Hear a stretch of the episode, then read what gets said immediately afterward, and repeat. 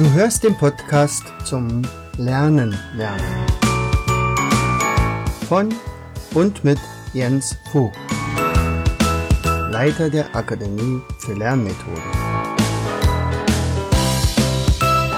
Bring dein Hirn zum Leuchten.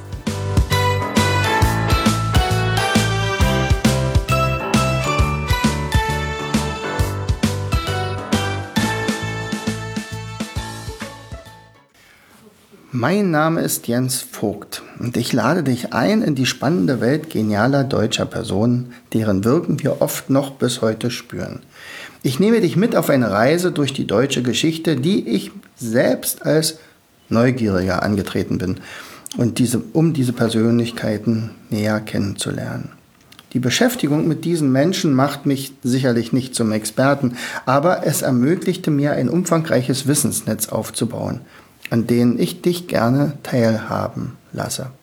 Das Wesentliche an meiner Recherche habe ich, wie bei mir üblich, in Mindmaps gepackt, die mein genialer Illustrator Walter Jacobs mit wunderbaren Bildern illustrierte.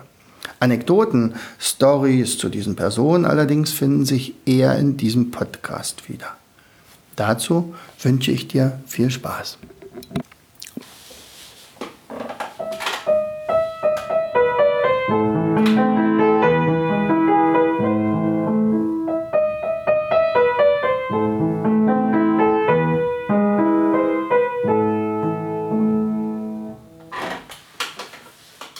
Hallo und herzlich willkommen zu einer weiteren Episode unseres Podcasts Bring dein Hirn zum Leuchten. Das, was ich jetzt gerade gespielt habe, das ist das berühmte Stück für Elise. Eines seiner schönsten Musiken äh, von Ludwig von Beethoven. Genau von Ludwig von Beethoven soll es heute gehen. Wer war denn Ludwig von Beethoven, eigentlich Louis von Beethoven äh, oder Louis von Beethoven. Nun, viele kennen ihn vielleicht durch diesen, dieses Stück für Elise oder die fünfte Symphonie oder sogar die Europahymne, die aus seiner Feder stammt, nämlich die, ein Teil der neunten Symphonie, Freude schöner Götterfunken. Nun geboren wurde Ludwig von Beethoven in Bonn. Äh, er war aber nicht in der deutschen Regierung. Das war noch eine Weile vorher und zwar 1770, genau genommen am 17. Dezember. Vielleicht für euch wichtig, genau da, wo ich zum ersten Mal Vater geworden bin. 17. Dezember hat nämlich unsere Steffi Geburtstag. Seine Mutter hieß Maria Magdalena, sein Vater Johann. Äh, Vater war Musiker. Er ist also in eine Musikerfamilie hineingeboren worden und der Vater hat seinen Sohn sehr, sehr stark ausgebildet. Und zwar hatte er immer das Ziel, Mensch, aus dem mache ich mal einen neuen Mozart. Er muss aber unglaublich gut Klavier spielen können und äh, daraufhin hat er ihn gedrillt und er konnte dann nachher auch richtig gut Klavier spielen. Das Problem war nur, sein Vater war Alkoholiker und er hat ihn oft ja, ja, misshandelt oder geschlagen. Und, aber andererseits hat er ihm natürlich auch das entsprechende, ähm, die entsprechenden Instrumente beigebracht, Klavier, Orgel und Geige. Und ähm, neben äh, Beethoven, also neben Ludwig, äh, gab es noch sechs Geschwister, also drei Brüder, drei Schwestern. Die musste er sich dann später mal auch sehr intensiv drum kümmern. Leider ist seine Mutti sehr schwer krank geworden. Er war auf dem Weg äh, nach Wien und hatte gesagt, also wenn, wenn er jemand mir äh, noch was beibringen kann, also ich möchte unbedingt auch nicht nur gut Klavier spielen können. Ich äh, war ja schon ein begnadeter Pianist, also eigentlich auch ein Wunderkind schon. Ähm, aber er wollte unbedingt nach Wien oder nach Salzburg, um beim Mozart in die Lehre zu gehen.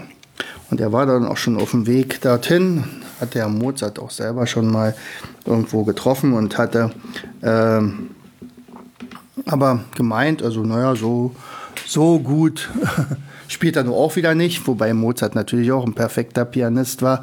Ähm, hatte also ein bisschen anders, einen anderen Anschlag gehabt oder wie auch immer. So und ähm,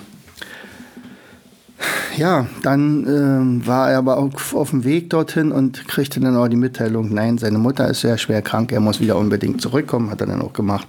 Und ähm, dann starb die Mutter und dann war auch klar, er ist verantwortlich für die Kinder, äh, denn der Vater konnte sich nicht drum kümmern.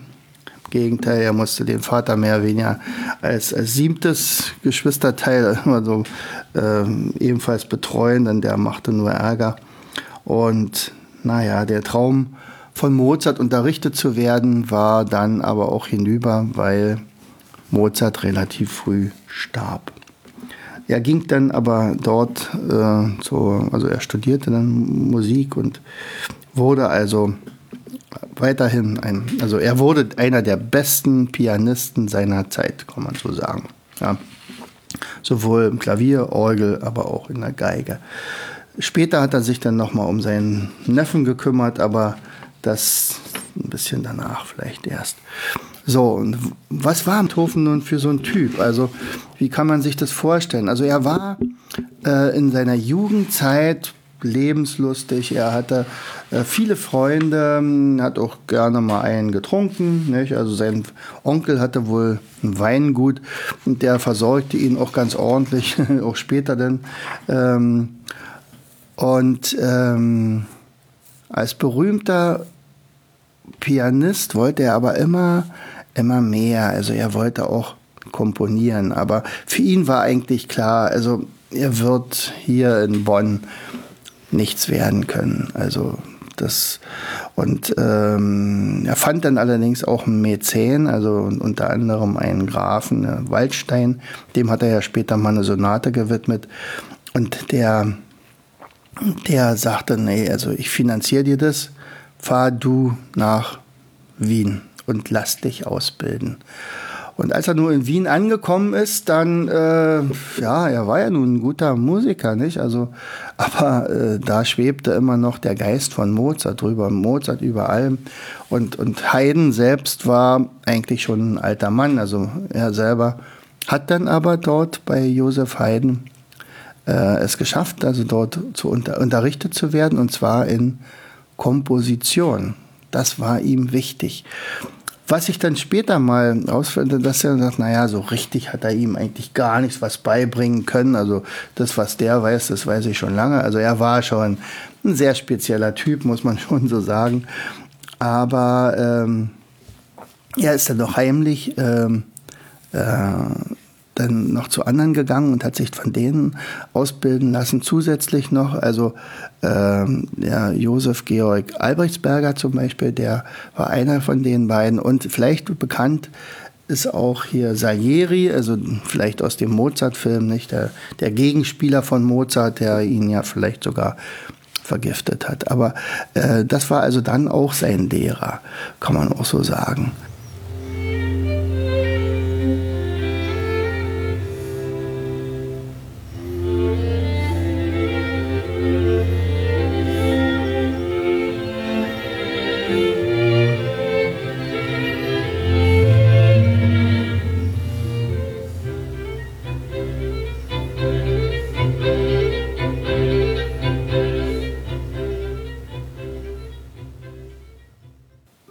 Ist es dann weitergegangen? Also im Prinzip hat er ähm, allerdings mit 6, 27 Jahren ähm, ist er sehr schwer krank geworden, Fleckentyphus.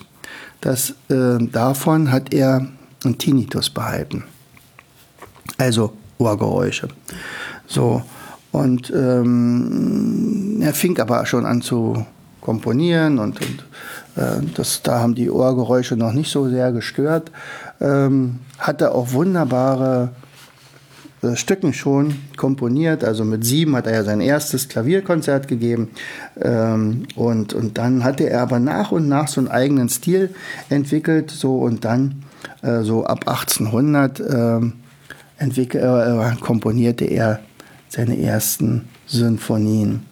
Und äh, wenn man überlegt, was für Musik er schon in jungen Jahren dort gemacht hat und dann immer und immer weiter gemacht hat. Er unterschied sich übrigens von Mozart insofern, dass er eigentlich nie so richtig zufrieden war mit seinen Stücken. Er hatte immer irgendwas noch zu verbessern und noch was zu verbessern. So kam es vor, dass er manchmal zwei Symphonien mit einmal komponierte und äh, parallel sozusagen. Und die eine war ganz anders geartet als die ähm, äh, zweite.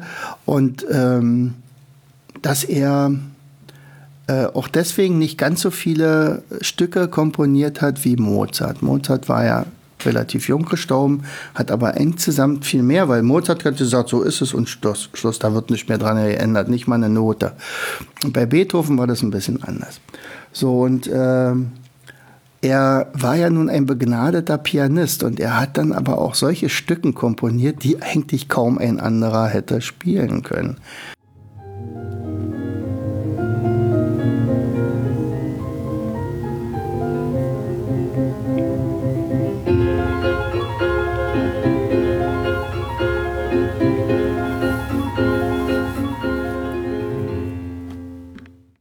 Muss man noch dazu sagen, das, das, das weiß auch kaum jemand, dass man, dass sich in dieser Zeit auch die Entwicklung der Pianos, also der, der Klaviere, äh, rasant äh, entwickelt hatte. Also vergleichbar mit äh, so ein Computer, der ist jetzt vor zehn Jahren entwickelt worden, der ist ja heutzutage so gut wie gar nichts mehr wert. Und so ist es ja damals auch gewesen mit den Klavier. Die wurden größer, also die hatten mehr Tasten zum Beispiel, denn die neuen. Und die Engländer hatten andere Klaviere als die Deutschen oder die Österreicher.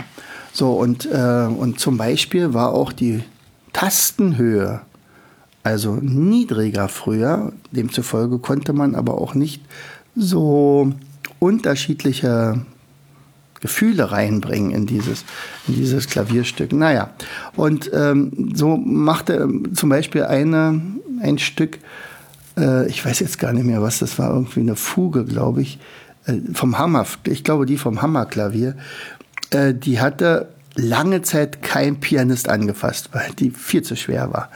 Und, und da, also da, das sind, da sind Sachen dabei, die, die gehen eigentlich gar nicht, aber äh, naja, also natürlich hat man im Laufe der Zeit auch diese Stücken dann irgendwann mal auch aufgenommen, jetzt mittlerweile, aber die sind wohl eine ziemliche Herausforderung.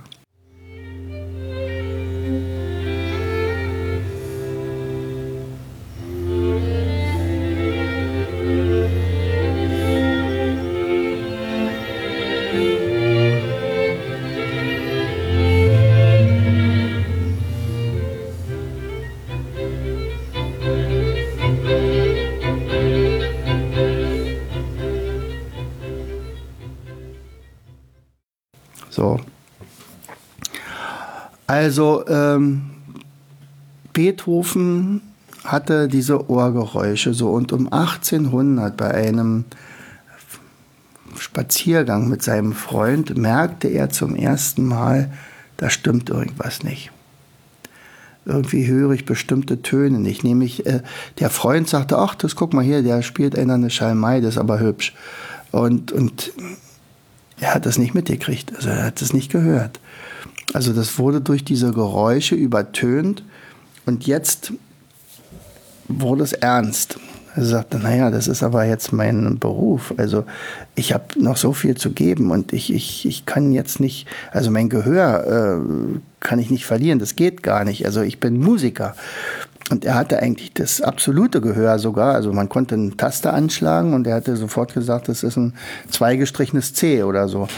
Ähm, naja. Seine größte Sorge war, dass das jemand mitkriegt. Und das muss man sich mal vorstellen. Also erinnert sich an dieser innere Kampf, dass er sein Gehör vielleicht sogar verliert. Also es war zu dem damaligen Zeitpunkt noch nicht klar. Es wurde aber immer schlimmer. Ähm, und gleichzeitig musste er ja so tun, als wenn er weiterhin alles hört, weil wenn er als Musiker, als Komponist äh, sozusagen so von der Öffentlichkeit mitgekriegt hat, der kann ja gar nicht hören, was soll denn der jetzt uns noch bringen? Also das geht ja gar nicht. Ähm, deswegen musste er vermeiden, dass das überhaupt jemand mitkriegt. Und ähm, die Folge davon war natürlich, dass er sich doch auch nach und nach immer mehr zurückzog. Ähm, er komponierte und komponierte aber trotzdem weiter und zwar wunderbare Stücke. Und irgendwann war er dann mit, jetzt muss ich mal überlegen, wie alt war er denn da? Also er hatte dann 12, 1812 noch Goethe getroffen, da war er aber auch schon so ein bisschen grummelig. Er hatte vorher noch seine, sein Fidelio äh, komponiert, aber da schon sehr, sehr, sehr schwerhörig. Äh, und dann irgendwann war er dann komplett taub, hat dann aber tatsächlich noch seine Höhepunkte geschrieben, also zum Beispiel die neunte Symphonie als Tauber. Sein Vorteil war, dass er in der Lage war, auf die Noten zu schauen und sofort die Melodie zu haben. Also die innere Musik, die hat er, dieses innere Gehör, das hat er immer behalten. Und ähm, hat dann, ja, also weiterhin wunderbare Stücke komponiert. Heutzutage sagt man ja, er ist einer der bedeutendsten oder vielleicht sogar der wichtigste Komponist aller Zeiten. Ja, könnte man sagen, könnte auch Mozart sein. Aber er ist definitiv der Komponist, äh, der, sozusagen das Vorbild wurde für ganz, ganz viele der nächsten Generationen. Und, und ganz häufig, also, also die nächste Generation hat sich übrigens fast gar nicht getraut, neue Symphonien zu komponieren, nachdem äh, Beethoven seine neunte dann vollendet hatte.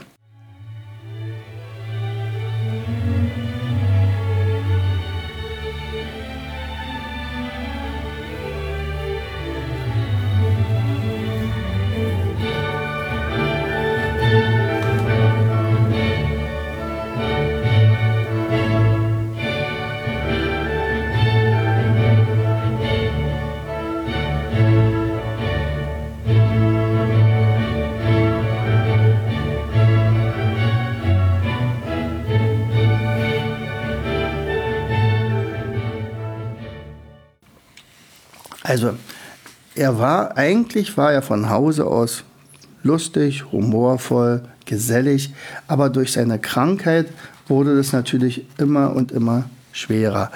Äh, vielleicht war das auch ein Grund, warum er so wahnsinnig unstet war.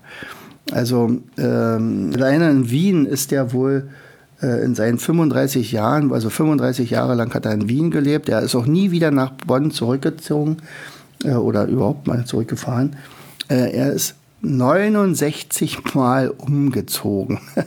er hat 69 Mal die Wohnung gewechselt. Das ist ein Irre. So, und zum Schluss, leider, dann war er äh, sehr, sehr organisiert, was seine Musik betraf.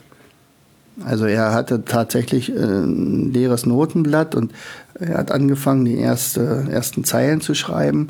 Und wenn er dann eine tolle Melodie hatte, dann hat er die meinetwegen zehn Zeilen später dorthin geschrieben, wo sie auch wirklich hingehörte und dann erst so Stück für Stück äh, die, das Stück ergänzt. Ähm, aber in seinem Leben selbst war er der wohl absolute Chaot. Also seine Wohnung muss ganz schlimm ausgesehen haben. Ich glaube, das gibt sogar ein Museum äh, für Beethoven in, in Wien wo, wo diese Wohnung auch so dargestellt ist, wie er da gehaust hat. Also es muss ganz schrecklich ausgesehen haben. Und er ist sogar mal, so sagt man jedenfalls die Anekdote, einmal auf der Straße festgenommen worden, äh, weil er, weil sie gedacht haben, das ist ein Landstreicher äh, und, und der, den muss man also einsperren. Und er ist ja dann auch eingesperrt worden. Äh, und erst als der Musikdirektor Herzog dann bestätigte, nein, das ist wirklich Beethoven, hat man ihn dann wieder freigelassen. Tja, er hat uns wunderbare Musik hinterlassen. Wunderbare Musik. Sein Markenzeichen war seine wilde Mähne. Eigensinnig war er. ja, okay. Er hatte sogar mal, äh, also eine Symphonie hat er ja Napoleon gewidmet, die eigentliche Eroica. Ähm, ähm, er hat den verehrt total, also seinen, seinen revolutionären, sein revolutionäres Vorgehen und, und er war auch damit okay und sagte, äh, was Napoleon vorhat, das ist wirklich eine tolle Sache. Äh, er wird Europa einigen, Freiheit, Gleichheit, Brüderlichkeit. Also er war der absolute Fan von äh, Napoleon und hat demzufolge ihm zu Ehren eine Symphonie komponiert. Und als die dann fertig war, hat er seinen hat er seinem Freund diesen Packen gezeigt und sagt, hier, gucke, ich bin fertig. Und der sagte ihm dann bei einem Gläschen Wein, übrigens hast du schon gehört, ähm, äh, Napoleon hat sich zum Kaiser gerade gekrönt. Und da sagt er, das ist, nee, das glaube ich nicht. Doch, sagt er, das hat er aber gemacht. Hat er sofort die vorderste Seite zerrissen und hat dann sozusagen dann Eroica daraus gemacht, also nicht die Napoleon-Symphonie. Genau.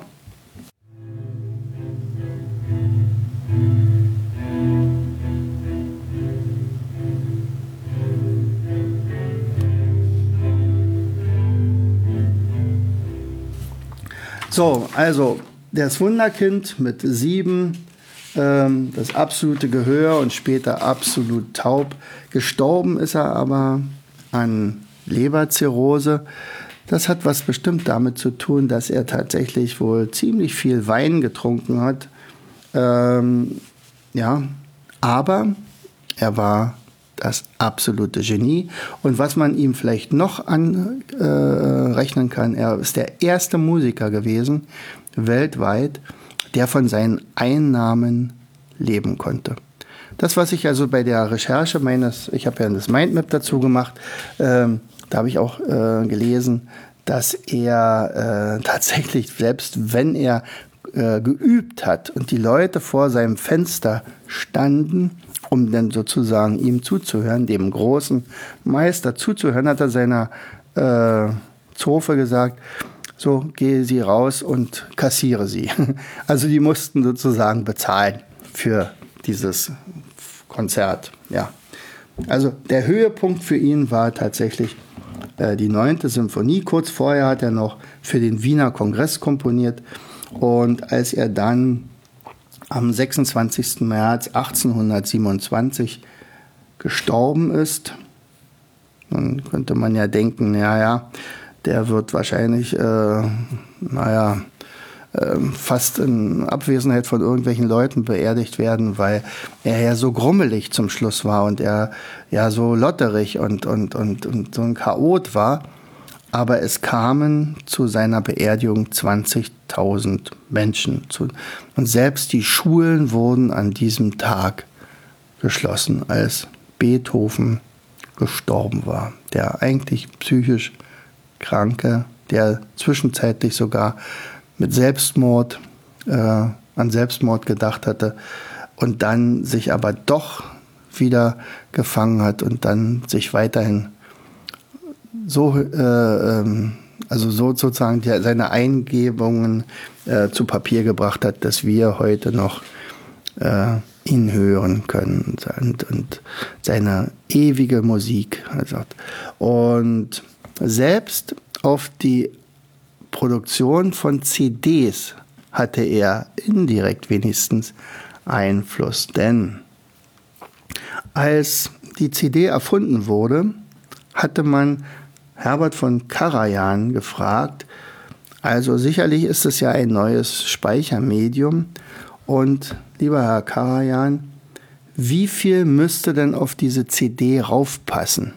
Und dann sagte er, sie muss mindestens 80 Minuten dauern. Also ein 80 Minuten Konzert muss raufgehen, weil so lange dauert die neunte Sinfonie von Beethoven. Und die muss auf eine CD. Punkt. Und daraufhin hat man dann zum Schluss sogar diese Speicherkapazität errechnet und dann produziert.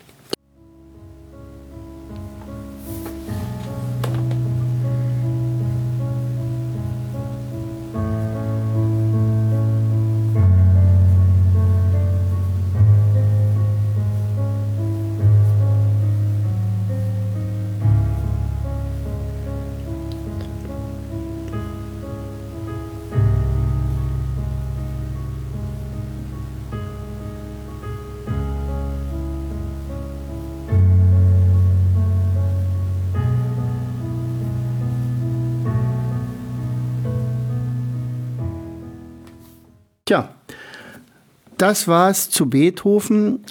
Ich würde mich freuen, wenn du einfach mal ein bisschen Lust kriegst, den einen oder anderen, das ein oder andere Beethoven-Stück äh, zu hören. Vielleicht die sechste Symphonie, ich finde die wunderbar.